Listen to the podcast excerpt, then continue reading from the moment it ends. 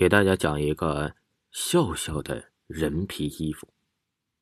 又是一个难忘的夜晚，王小帅躺在宾馆的床上翻来覆去了许多次，终于啊，他把被子掀了个底朝天，一咕噜坐了起来。他在床头摸索了一会儿，啪的一下把灯打亮了，抬起手腕看了一眼，已经是午夜一点多了。唉，王小帅叹息一声。起身呢，就披上了衣服，坐在了电脑桌前，望着茶杯里飘荡的阴阴水雾，又开始发呆了。王小帅是一个鬼故事网站的实力派写手，他的故事总是新奇细腻、匪夷所思，很受欢迎。用他自己的话说，他的故事都是建立在这样那样的人生的基础上，所以虽是鬼故事。却也贴近生活，只不过一个二十多岁的年轻人，又有多少经历可写的？王小帅的创作也已经到了山穷水尽的地步，他再也拿不出一篇令人满意的作品了，又怎么能不失眠呢？滴滴，挂在电脑桌面上的 QQ 头像忽然就跳动了起来。这么晚了，会是谁呢？王小帅带着疑惑点开了消息通知。粉丝申请好友的消息通知栏只有简单的两个字：“申请人，笑笑。”王小帅犹豫了一下，难产不下的他现在最怕的就是粉丝了。王小帅稍作迟疑，便拒绝了这个午夜出现的好友申请。他狠狠的喝了一口茶，脑子在飞快的转动着，必须要拿出一篇作品时间一点点的转动着。一个个的构思都被推翻了，打开文档还是空白一片。王小帅最终还是无从下笔。滴滴，又是 QQ 消息的声音。王小帅沮丧的打开了消息提示，又是笑笑的好友申请。他想也没想，再次拒绝了。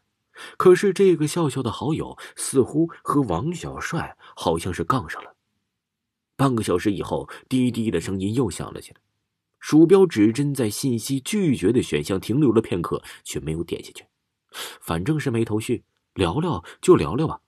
王小帅这样想着，就通过了笑笑的申请。看来呀，大作家心情不好啊，是不是缺少了素材和灵感了？申请刚通过，这信息就发了过来。既然都猜到了，何必再问呢？王小帅苦笑了一声：“别误会，笑笑可是你的忠实粉丝啊。”这一次是特意来帮助你的，笑笑的回复让王小帅感到意外。什么？你帮助我？你不会是来调戏我的吧？王小帅不相信一个粉丝能为自己的创作带来什么帮助。你听说过望云坡吗？如果你到这里走一趟，我保证你有写不完的故事。好，为什么望云坡有写不完的故事啊？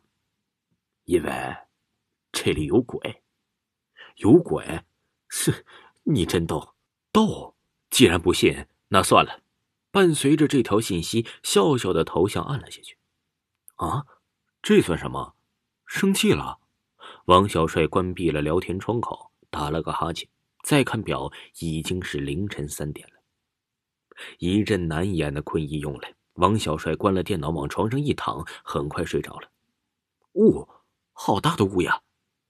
目之所及都是白茫茫的一片，王小帅驱车行驶在白色的世界里，漫无目的的游荡着。这是要去哪里呀？王小帅隐约记得自己要去一个叫做望云坡的地方，开着导航就到了这里。现在导航也没了信号，他只能小心翼翼的向前开了。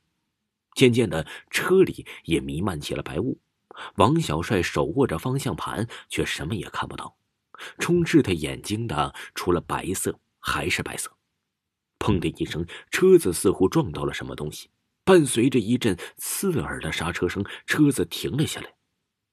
王小帅下了车，车前不远的地面上匍匐着一团黑影，这看轮廓，应该是个人吧。王小帅咽了口唾沫，慢慢的向前挪动着，果然是个人呢，还是个女人。只不过现在他披着头发趴在地上一动不动，倒有些像人了。你怎么了？醒醒啊！王小帅慢慢的将女人呢从地上翻了过来，看到的是一张血肉模糊的脸和一张圆睁的眼睛。王小帅惊呼一声，从床上坐了起来。阳光透过窗帘的缝隙洒在地上，没有白雾，没有女尸，原来是一场梦。听众朋友，笑笑的人皮衣服还有下集，继续为您播讲。